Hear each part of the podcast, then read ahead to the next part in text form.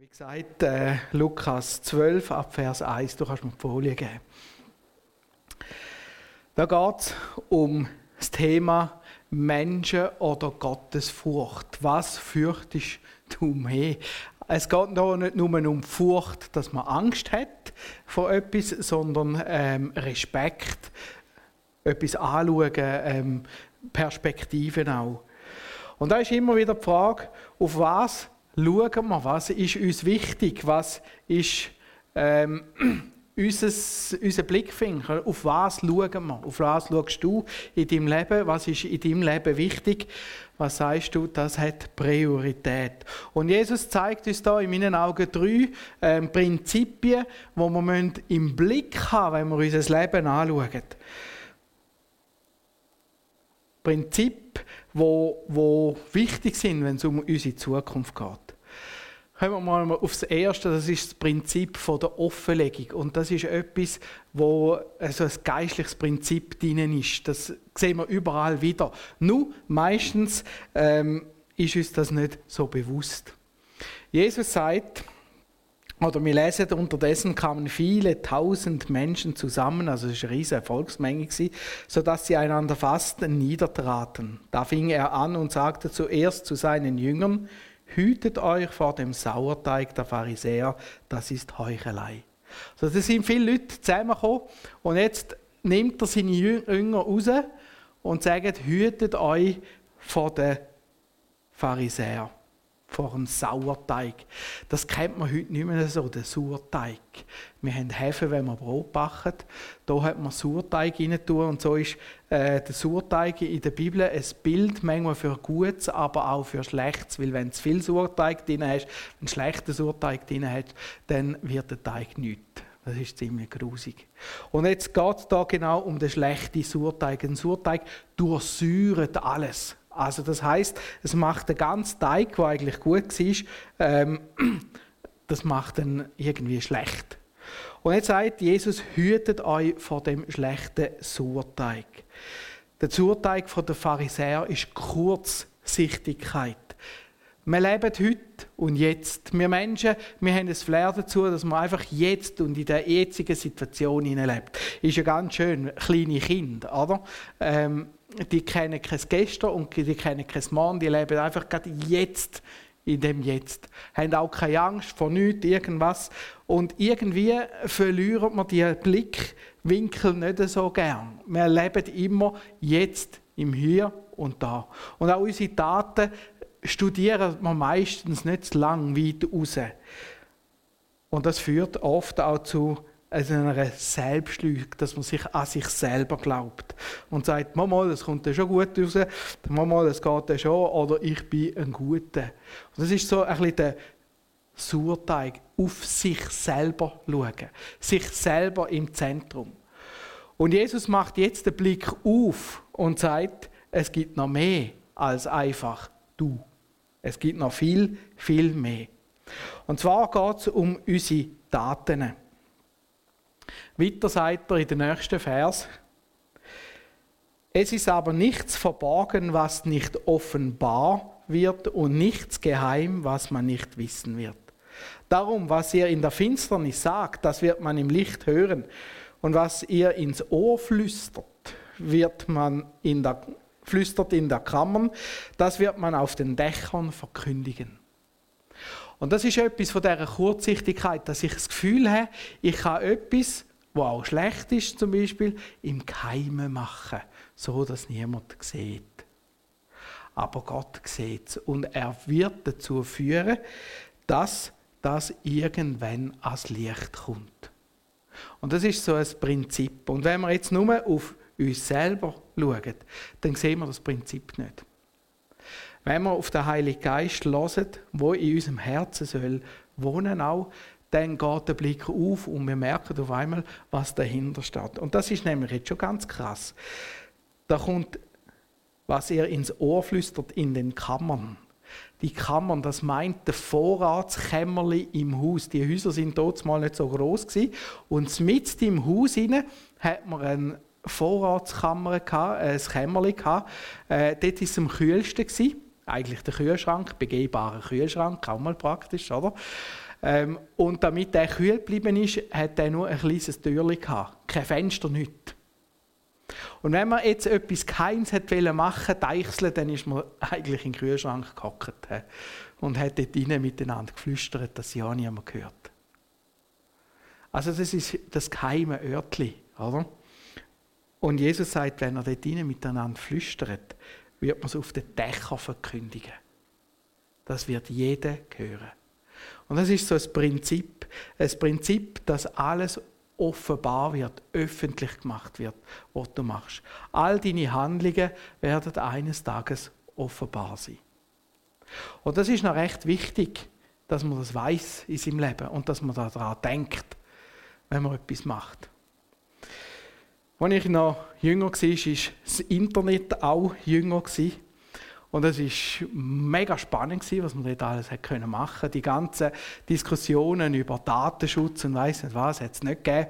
Ähm, und so sind wir ziemlich ungefiltert durch das Internet gefräset, haben viele tolle Sachen erlebt und gewisse Sachen, die auch gar nicht gut waren. Da haben wir Seiten besucht, die überhaupt nicht äh, für uns denkt sind oder gar nicht gut sind. Und das hat uns Jugendlichen hier nicht gut getan. Und dann ist es so weit gekommen, dass ich angefangen habe programmieren selber. Und äh, ich habe in einer Firma gearbeitet, wo wir Werbung verkauft haben. Und dann haben wir angefangen, die Leute, die auf unsere Homepage gekommen sind, zu tracken. Das ist heute verrufen, da ist es legal gewesen. Also heute ist es immer noch legal. Aber wir haben äh, tracken, ich erkläre es jetzt gerade, wir haben aufgezeichnet, was die Leute auf unserer Homepage machen. Wir haben aufgezeichnet, von wo das sie können, ihre Adresse und so weiter. Wir haben so viele Informationen von den Leuten gesammelt, wie wir nur haben können, damit wir haben können Werbung verkaufen Das war mein Job. Und als ich das programmiert habe, ist mir etwas bewusst worden. Du bist auf dem Internet nie anonym. Gibt es nicht. Technisch nicht möglich. Aber viele Leute haben das Gefühl im Internet kann ich da sein oder kann ich sein, wer ich sonst im normalen Leben nicht bin. Das hat abartige Geschichten gegeben, dass Leute im Internet komplett andere Personen sind wie im realen Leben. Und ich habe gewusst aus meiner Arbeit, wie man das kann äh, nachvollziehen, nachverfolgen, was die Menschen auch machen. Und dass im Internet niemand anonym gibt. Anonymität im Internet bis heute gibt es nicht. Es kann nicht geben, weil dann würde es äh, technisch nicht mehr funktionieren. Aber es ist ein Trugschluss. Man hockt allein in seinem Kämmerli irgendwo im Estrich oben und macht etwas und niemand schaut zu und man hat das Gefühl, man sei allein. Und niemand merkt es. Vergiss es da wird zugeschaut. Und das hat mich geheilt, dass ich gewisse Sachen nie mehr gemacht habe. Gewisse Sachen nicht mehr. Weil ich gewusst habe, ich bin nicht allein, wenn ich vor dem äh, PC hocke. Und das ist das Prinzip. Das Prinzip, dass, dass es öffentlich wird, wenn ich etwas mache. Später habe ich viele Medienschulungen gemacht im Militär. Wir haben den Offizier gezeigt, wie sie vor der Kamera stehen Und dann haben die Leute so fiktive äh, Szenarien durchspielen und jetzt sind manchmal ganz, ganz äh, krasse Fragen gekommen. Sie müssen Sachen äh, kommunizieren. Und dann haben wir etwas Neues gemerkt. Wenn du jemanden filmst, so, das Gesicht, ganz groß. Und der Journalist fragt eine Frage und du lügst, sieht es jeder. Du kannst das nicht verbergen in deinem Gesicht. Geht nicht. Und ich war an vielen so Schulungen da und die haben da Antworten machen und wir haben viele Sachen gesehen. Und mein Fazit war, du kannst vor der Kamera nur sein, wer du bist. Du darfst nichts vorspielen. Es wird öffentlich. Du kannst es praktisch nicht anbringen, dass du vor der Kamera irgendetwas lügt, weil dein Gesicht redet und erzählt die Wahrheit. Und das ist ein geistliches Prinzip. Alles, was wir machen, sechs noch so geheim, wird eines Tages offenbart. Ich hätte das mal versucht darzustellen. Wir haben da so eine Achse, so ein, ein Ding. Dann habe ich äh, unten dran ist die Keime. Keim, ah, das M ist da runtergerutscht. Dann äh, öffentlich und der Himmel, das L ist auch da runtergerutscht. Ähm, das heißt, am Anfang fängt es vielleicht an, ist im Keime und irgendwann wird es öffentlich und irgendwann also kommt es auch im Himmel an. Also meine, das ist jetzt ein, bisschen ein schlechter Vergleich, also wenn es da ist, ist es auch schon im Himmel und Gott sieht es ja auch schon da. Oder? Das ist schon so.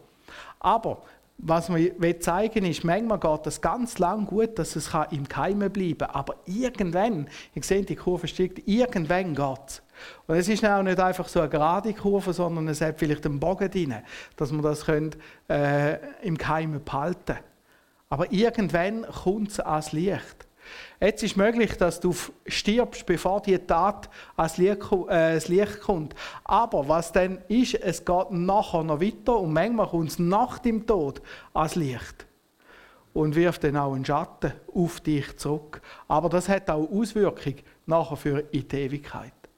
Aber es ist gut auch möglich, dass das Ganze schon ans Licht kommt in dieser Welt, in der Öffentlichkeit, wenn du lebst. Und es ist nicht zu deinem Vorteil. Ja, jetzt ist da auch etwas öffentlich geworden, gell? Ist da der Bildschirm wieder schwarz? Genau. Und das dritte wäre nachher, äh, dass du stirbst, äh, wenn es schon lange öffentlich war. Vielleicht lachst du darüber, aber vor Gott ist das nicht ein Lachen. Vor Gott ist das immer noch eine Tat, die schlimm ist. Und so wird alles, was wir machen, öffentlich. Das Urteil bedeutet, dass mir das gar nicht bewusst ist und dass ich sage, ah, so schlimm bin ich doch gar nicht. Aber wir müssen uns bewusst sein, was wir machen, wird öffentlich. Das zweite Prinzip, das wir hier lesen, ist das Prinzip der Gottesfurcht. Jesus sagt, ich sage euch, meine Freunde, fürchtet euch nicht vor denen, die den Leib töten und danach nichts mehr tun können. Ich will euch aber zeigen, wen ihr fürchten sollt. Fürchtet den, der nachdem er getötet hat, Macht hat, in die Hölle zu werfen. Ja, ich sage euch, den sollt ihr fürchten. Wieder, das Urteil, wir leben im Jetzt. Und das, was jetzt ist, ist uns wichtig. Und Jesus macht wieder den Blick auf in die Zukunft und sagt, schau, das Leben ist nicht fertig, wenn du stirbst. Es geht noch weiter. Kommt mir ein bisschen vor wie das Hühnli, das kleine Hühnli, das auf die Welt gekommen ist und was genau genug war, hat die Mutter gesagt, du schau, die Welt ist dann nicht am Hühnerhag fertig, gell? Die Welt ist dann im Waldrand unten fertig. Es, ist, es geht weiter. Nach dem Tod geht es weiter. Und jetzt sagt Gott, vor wem fürchtest du dich? Vielleicht hast du Angst, weil da etwas passieren kann in dieser Welt. Und das ist gefürchtig, ja. Aber Jesus sagt, es gibt noch viel etwas Gefährliches. Nämlich ein Gott, der dich in die Hölle rühren kann. Und das mit der Hölle, das haben wir gar nicht gern. Auch wir Christen. Wir schweigen ganz gern zu dem Thema. Hölle, das ist etwas sehr Unangenehmes. Es erinnert daran, dass es etwas Wichtigeres gibt als unser Leben und dass es eine Trennung gibt von Gott in Ewigkeit. Und es muss eine schlimme Trennung sein. Ganz eine schlimme Trennung. Die Bibel sagt dem, der zweite Tod. Schauen wir mal, wie das in der Offenbarung beschrieben ist. Ich habe einen Text gefunden in der Offenbarung 20, 20, 11 bis 15. Da wird jetzt das letzte Gericht beschrieben.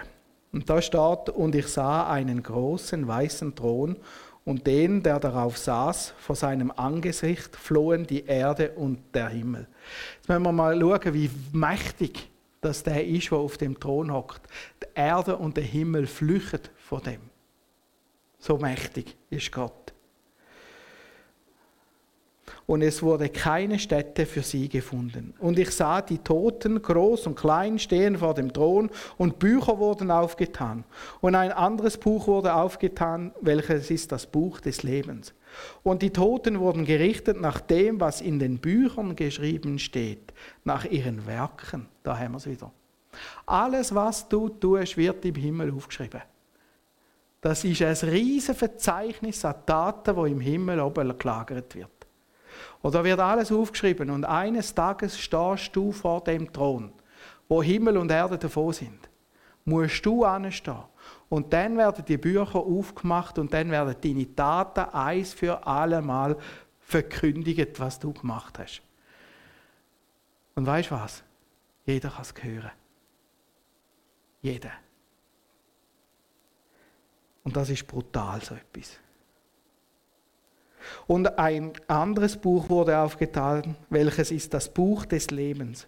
Und die Toten wurden gerichtet nach dem, was in den Büchern geschrieben steht, nach ihren Werken. Und das Meer gab die Toten heraus, die darin waren. Und der Tod und die Hölle gaben die Toten heraus, die darin waren. Und sie wurden gerichtet, ein jeder nach seinen Werken. Und der Tod und die Hölle wurden geworfen in den feurigen Pfuhl.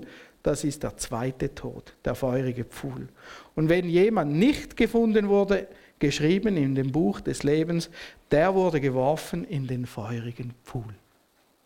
Und das nennt die Bibel der zweite Tod. Also da wird man gerichtet nach seinen Taten und dann hat es da nochmal ein Buch, das sogenannte Buch vom Leben. Und die einzige Hoffnung, die wir haben in dieser Situation, ist, dass unser Name in dem Buch vom Leben steht. Das ist die einzige Hoffnung, die wir haben können. Und alles, was wir gemacht haben, wird erzählt. Und der, der nicht in dem Buch vom Leben steht, wird geworfen in feurigen Pfuhl, also in die Hölle. Das muss furchtbar sein. Und dann gibt es keine Möglichkeit mehr, jemals wieder zurückzukommen zu Jesus, zu Gott im Himmel. Und genau diese Realität malt uns Jesus da vor die Augen. Und sagt, da auf dieser Erde musst nicht Angst haben vor dem Tod. Du musst vor dem Tod, vor dem musst du Angst haben. Und das führt uns wieder zu der richtigen Frage. Wo ist meine Priorität im Leben? Und steht mein Name in dem Buch vom Leben? Das ist die Frage, die uns bewegen. Gott schaut ganz genau an. Jesus sagt im Lukas 12, 6 bis 7, verkauft man nicht fünf Sperlinge, das sind Spatzen, für zwei Groschen. Dennoch ist vor Gott nicht einer von ihnen vergessen. Auch sind die Haare auf eurem Haupt alle gezählt. Fürchtet euch nicht, ihr seid kostbarer als viele Sperlinge. Hey, da ist ein Gott, der weiß haargenau, wie viel Haar das du auf dem Kopf hast. Chinesen machen doch das auch, oder? Haare zählen. Und ich bin nicht sicher, ob sie es dann wirklich so genau anbringt. Ich meine, kannst garantieren, dass das Haar nicht vergisst. Oder dass da vielleicht eins ausfliegt während dem Zählen. Oder zwei. Aber da ist ein Gott, der weiß haargenau, wie viel Haar das du auf dem Kopf hast. Der sieht jeden Spatz, den man verkauft. So genau schaut Gott an. Ich mag mich noch an eine Diskussion erinnere. Ich bin mich vorstellen, meiner ersten Stelle als Prediger. Und dort haben wir so eine Sektenberatungsstelle gehabt. Und dann bin ich zu dem Theolog gegangen und habe mich vorgestellt als Pfarrer vom EGW da in Luzern. Und da sind wir ins Diskutieren gekommen. Und irgendwie sind wir auf Abtreibung gekommen. Und äh, ich weiß nicht mehr so genau, wie es gegangen ist. Und ich habe ihm dann gesagt, er gefunden, wo ist das Problem? der Abtreibung. Und ich habe gesagt, jetzt stell dir mal vor, du bist Gott und du äh, kreierst so einen schönen Mensch, ein schönes Leben. Haben wir denn als Mensch das Recht, so ein Leben zu zerstören? Und ich vergiss nie mehr, was er gesagt hat. Er hat gesagt, ja, wenn man davon ausgeht, dass Gott so genau anschaut, dann verstehe ich dich. Das hat mich so beschäftigt, wenn man davon ausgeht, dass Gott so genau anschaut. Und da steht, er schaut genau so genau an. So genau, dass er sogar weiß, wie viel Haar das jeder auf dem Kopf hat. Ja, Gott schaut an. Aber er sagt dann, fürchtet euch nicht. Genau das, was der Reis vorher gesagt hat. Fürchtet euch nicht, ihr seid kostbarer als viele Sperlinge. Er sagt das zu den Menschen, wo im Buch vom Leben stehen. Fürchtet euch nicht, du bist kostbar. Und darum ist Jesus auf die Erde gekommen. Darum ist er da angekommen, damit er die Sünden vergeben kann. Damit er die Sünden uns Menschen vergeben kann, damit wir in das Buch vom Leben hineinkommen. Und das ist das Prinzip der Vergebung. Das Prinzip der Vergebung, wie Jesus das da zeigt, ist ganz einfach. Er sagt, und wer ein Wort gegen den Menschen sagt, dem soll es vergeben werden. Wer aber den Heiligen Geist lästert, dem soll es nicht vergeben werden. Jetzt bringt Jesus den Heiligen Geist ins Spiel und sagt, du brauchst den Heiligen Geist. Weil was macht der Heilige Geist? Der Heilige Geist wirkt, dass du kannst sehen, was richtig und was falsch ist und dass du gesündigt hast vor Gott. Das macht der Heilige Geist in deinem Leben. Der Surteig der Pharisäer zeigt, ich bin schon gut. Ich mache alles richtig. Gott kann stolz sein auf mich. Ich brauche die Erlösung von Jesus nicht. Man sagt dem Religion. Ich kann es selber. Ich kann mich selber erlösen. Das ist Religion. Der Heilige Geist zeigt uns, wir brauchen die Hilfe von Gott. Wir brauchen die Hilfe von Jesus, wir brauchen die Erlösung von Jesus und der Heilige Geist zeigt uns auf, warum dass wir das brauchen. Alles kann uns vergeben werden. Also wenn wir miteinander stritten, wird das vergeben. Sogar wenn wir Jesus lästert, wird das vergeben. Aber wenn man den Heiligen Geist lästert, dann wird das nicht vergeben. Warum? Der Heilige Geist zieht sich zurück. Und wenn sich der Heilige Geist zurückzieht, habe ich keine Chance mehr, meine Sünden zu erkennen. Ich werde auch nicht mehr um Vergebung bitten, denn ich habe das Gefühl, ich habe ja gar nicht falsch gemacht. Sündenerkennung wirkt der Heilige Geist. Und wenn ich den Heiligen Geist vor mir stoße, dann passiert auch die Sündenerkenntnis nicht. Und das ganze, die ganze Prinzip kann ich nicht mehr erkennen. Ich kann so gescheit sein, wie es nur geht auf dieser Erde, aber das kann ich nicht mehr sehen. Und das ist krass.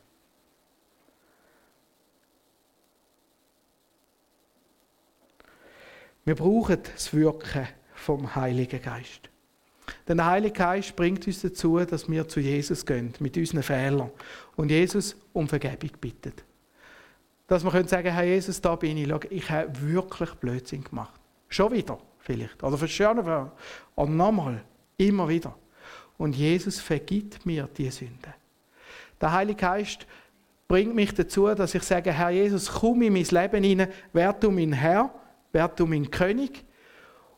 Und indem dass Jesus in mein Leben hineinkommt, komme ich in das Buch vom Leben. Werde ich in dem Buch eingetragen, weil jetzt kommt Jesus in mein Herz in Form vom Heiligen Geist und jetzt lebt Gott in meinem Leben. Und jetzt gehöre ich zu Gott. Und so bin ich ein Teil vom Himmel. Ich werde ein Erbe vom Himmel. Ich bin ein Kind von Gott. Eben in dem Verzeichnis vom Buch vom Leben beschrieben. Und darum ist der Heilige Geist so wichtig. Der Heilige Geist, der jetzt in meinem Leben wohnt und mir zusichert, dass ich ein Kind Gottes bin. Und darum kann Jesus nachher sagen, fürchte dich nicht, denn du hast den Heiligen Geist jetzt in deinem Leben. Wenn du mich angenommen hast, sagt Jesus, dann wohnt der Heilige Geist in deinem Leben und du bist ein Kind Gott und darum musst du dich nicht mehr fürchten. Ich hätte dir das alles, was wir vorher angeschaut haben, vergeben. Und das wirkt der Heilige Geist. Habe auch einen Vers gefunden dazu. Im Hebräer 3, 7 steht, darum, wie der Heilige Geist spricht, Heute, wenn ihr seine Stimme hört, so verstockt eure Herzen nicht, wie geschrieben, wie geschah bei der Verbitterung am Tag der Versuchung in der Wüste. Da ist Volk in der Wüste und sie haben nicht wählen auf den Mose hören. Und nachher ist etwas ganz Schreckliches passiert. Sie sind gestraft worden. Also heute, wenn du die Stimme vom Heiligen Geist hörst, dann verstockt dein Herz nicht. Weist der Heilige Geist nicht zurück Denn ich kann nicht garantieren, dass er nochmal kommt. Manchmal sagen die Leute, ja, ja, das mit Religion, ich schaue dann das an mit 80, 90, wenn ich alt bin. Aber es steht nie in der Bibel, dass mit 80, 90 der Heilige Geist nochmal zu dir redet. Darum mach es heute, mach es fest. Und das führt dann zu der Entscheidung. Der Heilige Geist führt uns immer in eine Entscheidungsfrage. Auf was setzt du Priorität? Und darum finde ich das ein super Predigt eigentlich für ein Jahresanfang. Wo setzt du deine Priorität im nächsten Jahr? Jesus sagt im Lukas 12, 8 bis 9, ich sage euch aber, wer mich bekennt vor den Menschen, zu dem wird sich auch der Menschensohn, also Jesus, bekennen vor den Engeln Gottes. Wer mich aber verleugnet vor den Menschen, der wird verleugnet werden vor den Engeln. Es ist das Klassische, wie du mir, so ich dir. Wer mich bekennt vor den Menschen, wer Prioritäten richtig setzt, bei dem werde ich Prioritäten auch richtig setzen. Wer mich verleugnet, der werde ich auch verleugnen. Und meine Frage an uns heute, wo entscheidest du dich wie, in welcher Situation für oder gegen Jesus? Und ich habe gemerkt, die Frage, die kommt immer wieder. Die ist auch nicht immer wieder einfach. Sich zu Jesus bekennen, Prioritäten setzen im Leben, das ist manchmal eine rechte Herausforderung.